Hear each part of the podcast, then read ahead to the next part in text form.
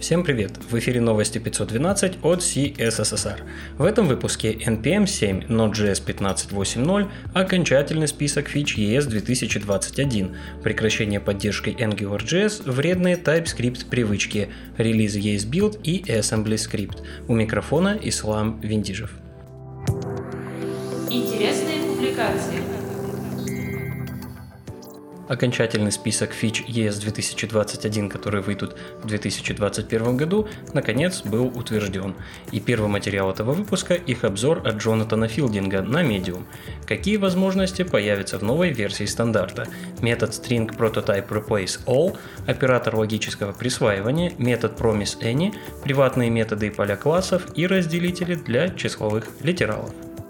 10 TypeScript привычек, от которых стоит отказаться. Именно так назвал свою статью Даниэль Бартоломе. Автор выбрал интересную подачу. В некоторых пунктах он не только рассказывает, почему так не нужно делать, но и почему, собственно, мы выбираем такой неправильный способ.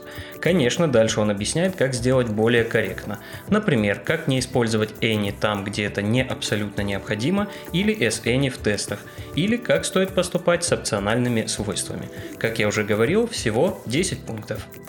Наверняка вы все видели модный глобус на главной странице GitHub.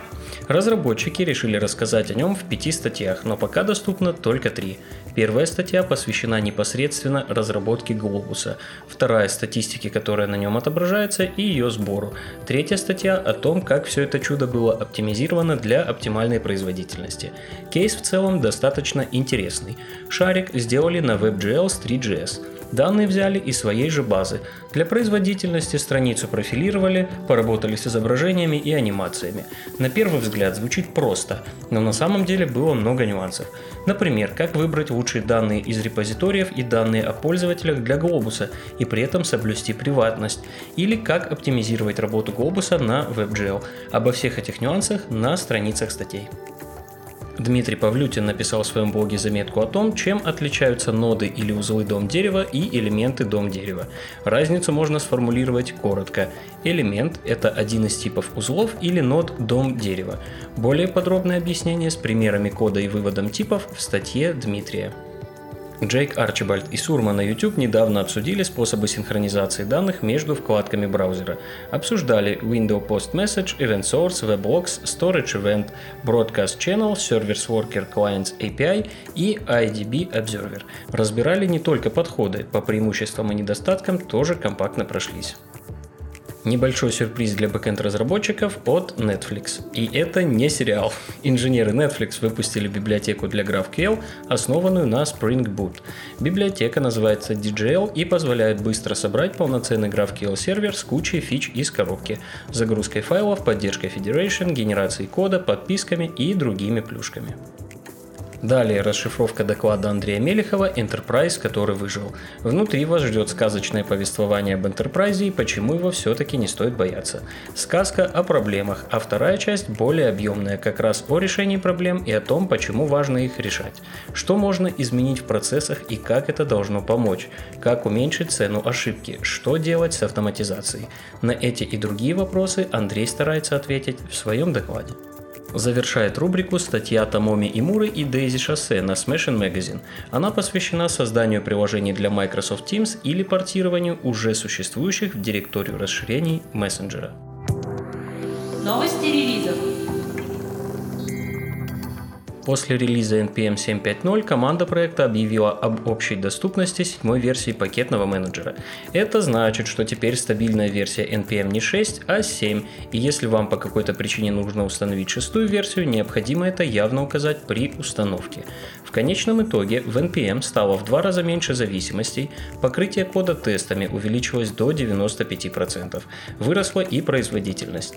Новые фичи седьмой версии это Workspaces, автоматическая установка Peer Dependencies, Package JSON версии 2 и поддержка yarn.log.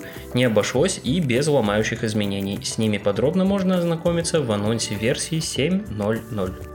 Следующий релиз Node.js 15.8.0. Основное нововведение – апгрейд версии NPM до той самой версии 7.5.0, что дает возможность использовать команду npm div. Также были представлены несколько минорных фиксов. Еще одна критическая уязвимость была исправлена в Chrome 88. Детали пока не раскрывают. Известно, что уязвимость позволяла обойти все уровни защиты браузера и выполнить произвольный код за пределами сэндбокс окружения. Также известно, что уязвимость связана с реализацией Payments API. Заодно выпустили еще 5 исправлений уязвимостей, 4 из которых признаны опасными. Следующий релиз AssemblyScript 0.18.0.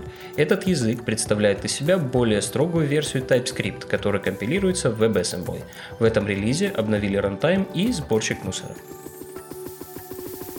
вышел ES-Build 0838. Напомню, это сборщик для GSTS проектов, написанный на языке Go, который отличается невероятной скоростью. Главное нововведение – появление watch режима. Инструмент выглядит многообещающе. Кстати, например, Snowpack 3 использует для сборки именно его. Вышел ESLint 7.19. В этой версии правило No Shadow стало более информативным. Правило No Extra Parents теперь лучше проверяет циклы for in и for off при наличии LED, а правило space-infix-ops теперь проверяет тернарный оператор тщательнее. Также была обновлена документация и исправлено несколько багов. Отмечу еще два релиза релиз сервера lighttpd 1.4.59, в котором теперь по умолчанию включен HTTP 2, и утилита curl 7.75.0, в которой появилась возможность заменить бэкэнд для обработки HTTP и был добавлен экспериментальный бэкэнд Hyper, написанный на Rust. Другим новостям. В блоге Angular появилось объявление о прекращении поддержки AngularJS, также известного как Angular 1. Поддержка прекратится 31 декабря 2021 года. До этого времени еще будут выходить патчи и security обновления. Что можно сделать после? Мигрировать на Angular, либо остаться на Angular 1 и воспользоваться поддержкой за деньги от независимой команды XLTS. XLTS планирует поддерживать версию Angular 1.8 до 2026 года, а дальше ориентироваться на спрос клиентов. Что же, доброго пути Angular 1 и надеюсь вы не работаете на проекте, где придется дальше поддерживать его за деньги был опубликован официальный roadmap развития Microsoft Edge. В roadmap можно найти не только предполагаемые фичи, статусы и версии, в которых они появятся, но и примерные даты выхода этих версий браузера. Apple собирается включить Private Click Measurement по умолчанию в Safari. Apple выступила с этой инициативой еще в 2019 году. С тех пор она активно обсуждалась в Комитете приватности W3C и недавно получила текущее название Private Click Measurement. По идее, это позволит рекламодателям отслеживать клики без нарушения приватности пользователей. Для продвижения фичи и принятия ее как стандарт требуется, чтобы еще хотя бы один браузер реализовал подход у себя. Сейчас Apple ведет переговоры об этом с другими браузерами. Возможно, это такой ход в сфере рекламного трафика, а может быть действительно добрые намерения. Посмотрим, как будет развиваться эта инициатива.